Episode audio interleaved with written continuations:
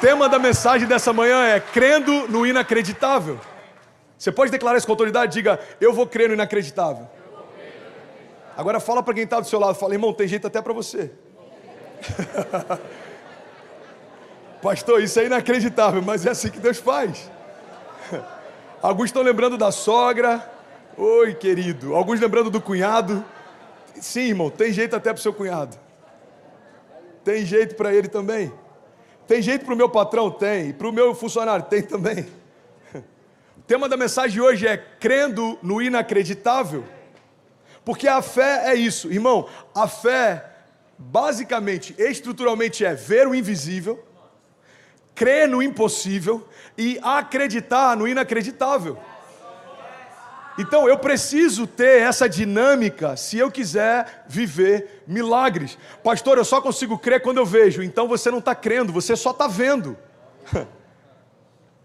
A palavra de Deus diz, eu não lembro se é no livro de Romanos, mas diz que a esperança que se vê não é esperança.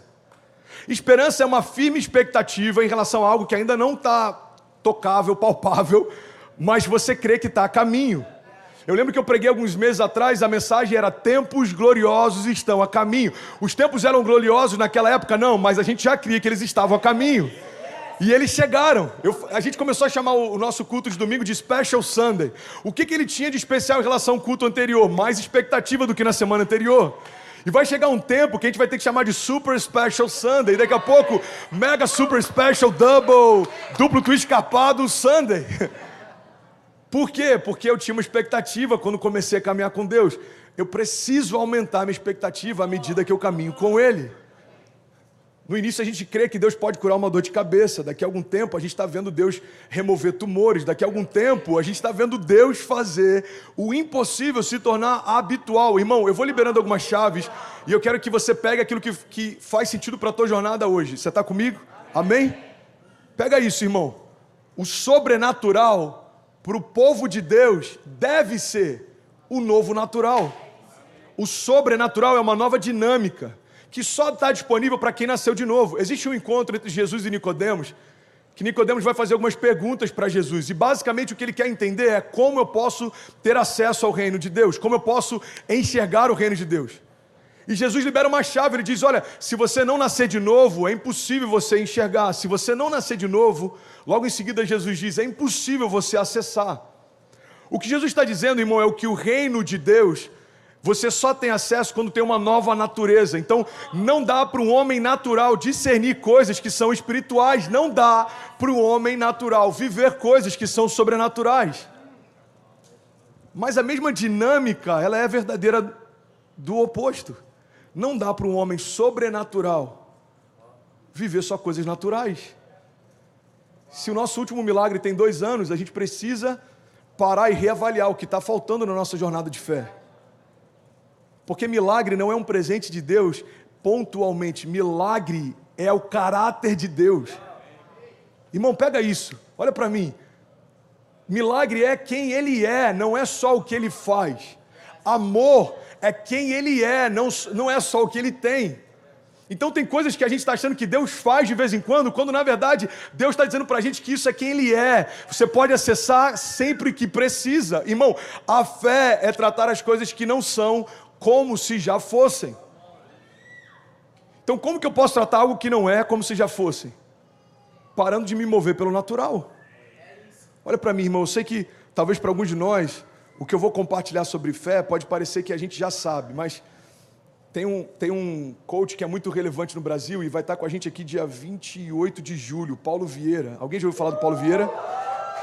Vai estar aqui no dia 28 de julho, ele e a Camila, no primeiro encontro de empresários da Lagoinha Miami. E ele fala algo que eu acho interessante. Ele fala: a maior parte das, dos ensinamentos que eu passo, tem gente que fala assim, não, isso eu já sei. Aí ele responde: não, não sabe. Se você soubesse, você estava fazendo. Você tem que cuidar da sua vida. Não, isso eu sei, Paulo. Não, não sabe. Se você soubesse, você estava fazendo. Então, olha para mim, irmão. Esse é o desafio da gente pregar três vezes por semana e a, a, nossa expectativa é sempre ouvir coisas novas, mas a grande verdade é que não faz sentido a gente querer se mover para o novo se a gente ainda não está vivendo o que Deus já falou até aqui. Você está comigo? Então a base fundamental da igreja é se mover por fé. Se nós não estamos nos movendo por fé, não dá para querer ir para o próximo nível se a gente ainda não está vivendo o básico. O básico é crer que Ele existe.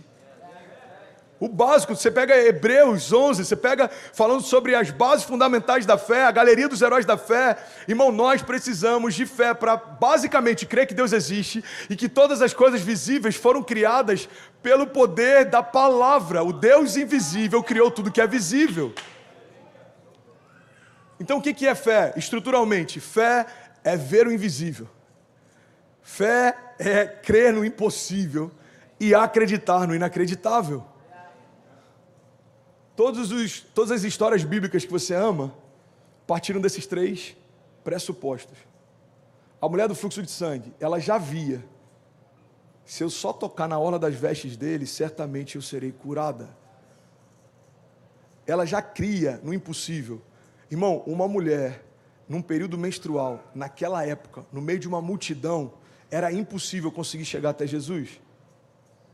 Uma mulher que por anos já tinha tentado de tudo ser curada, a Bíblia diz que ela gastou todos os recursos, as suas riquezas com médicos e não conseguiu. Ela ainda estava crendo no inacreditável. Então ela se moveu pelo que não via, ela creu no que não era normal crer, ela acreditou no que não era normal acreditar e a gente fala dela até hoje. A pergunta que a gente tem que se fazer é: quais são os milagres que eu vou viver com Deus que os meus filhos vão contar para os meus netos? Porque se a Cecília for sentar com o Benício daqui a 10 anos e a gente for conversar, só falar do nosso primeiro ano de casado, ele já tem alguns motivos para compartilhar, irmão. Ah, os meus pais são um milagre. Você está comigo ainda? Diga amém. A gente precisa acreditar no inacreditável. A gente precisa voltar, irmão, a ressignificar o que é fé. Senão a gente vai se tornar uma igreja, e eu não falo só da nossa comunidade, mas eu falo, a gente está pregando para líderes também de outras comunidades, Tailândia, Lituânia conectada, 6 mil famílias conectadas. A gente precisa ressignificar o que de fato é sermos chamados povo de Deus. A Bíblia diz: se o meu povo, que se chama pelo meu nome, se humilhar e clamar e buscar a minha face e se arrepender dos seus maus caminhos, eu, Senhor, ouvirei dos céus, perdoarei os seus pecados e sararei a sua terra. Clama a mim e responder-te-ei, e anunciar-te-ei coisas grandes e insondáveis que não sabes. A Bíblia diz: tudo é possível ao que crê. A Bíblia diz: se você crer e não duvidar no seu coração, assim será feito. João 15, se as minhas palavras, se vocês permanecerem em mim, as minhas palavras permanecerem em vós, me pedirão o que quiserem e lhes será feito. Irmão, então pega essa chave. A gente precisa parar para avaliar se aquilo que a gente está achando que é fé não é só otimismo. Tem muita gente com otimismo travestido de fé.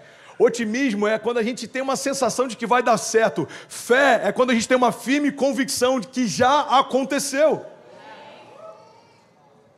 Pastor, me dá um exemplo prático do que a gente está vivendo como igreja. Eu vou te dar um exemplo prático. O que a gente está sonhando agora para tocar a costa, a gente já sonhava quando as portas se fecharam no início da pandemia. A gente tem que entender, irmão, que existe uma agenda nossa, mas existe uma agenda de Deus. A, a, Bíblia fala sobre, sobre esse tempo de duas formas. Você tem o Kairos e você tem o Cronos. O Cronos é o nosso tempo. O Kairos é o tempo de Deus. Então, a chave, pega isso, irmão. A chave é estarmos no Cronos, mas discernindo o. A chave é você estar numa agenda que se move em 2021, mas já entendeu que Deus está te chamando para construir para 2022, 2023, 2024. Se alguém chegasse hoje e falasse, pastor, eu tenho um milhão de dólares, você sabe o que fazer? Sei. Porque se enquanto se a gente não está visionando o futuro, a gente vai estar tá dizendo que Deus não está fazendo, quando na verdade Ele está esperando a visão chegar, para depois a provisão seguir. Se hoje a gente tivesse um cartão ilimitado da igreja, o que faríamos? Uma sede em Miami, um campus em Fort Lauderdale, um college para receber pessoas de outras nações. Uma clínica para tocar pessoas. Eu não sei se você sabe, mas tem gente que veio para cá e na terra dos sonhos parou de sonhar. Tem gente que está aqui do teu lado, como foi o testemunho do Douglas, que, irmão, você conhece, está aqui, está frutificando, mas talvez ainda se droga, não conseguiu se livrar de alguns vícios. Irmão, a igreja foi chamada para trazer liberdade. Aonde a igreja chega, as coisas mudam.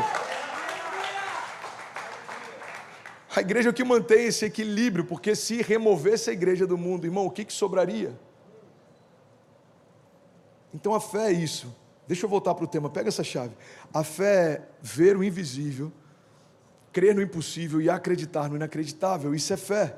E aí, tudo bem? Você acabou agora de assistir um vídeo. Se você ainda não está inscrito, já se inscreve também no nosso canal, ativa esse sininho aqui embaixo de notificação e toda vez que eu fizer uma live ou estiver transmitindo uma mensagem ao vivo, você vai ser um dos primeiros a saber. Mas eu deixei mais duas indicações aqui que eu espero que façam muito sentido para você. Então já aproveita e clica para assistir a próxima mensagem, beleza? Seja bem-vindo ao time de incendiários e eu espero de verdade que essas mensagens mudem a sua vida como elas têm mudado a minha também. Até a próxima. Valeu!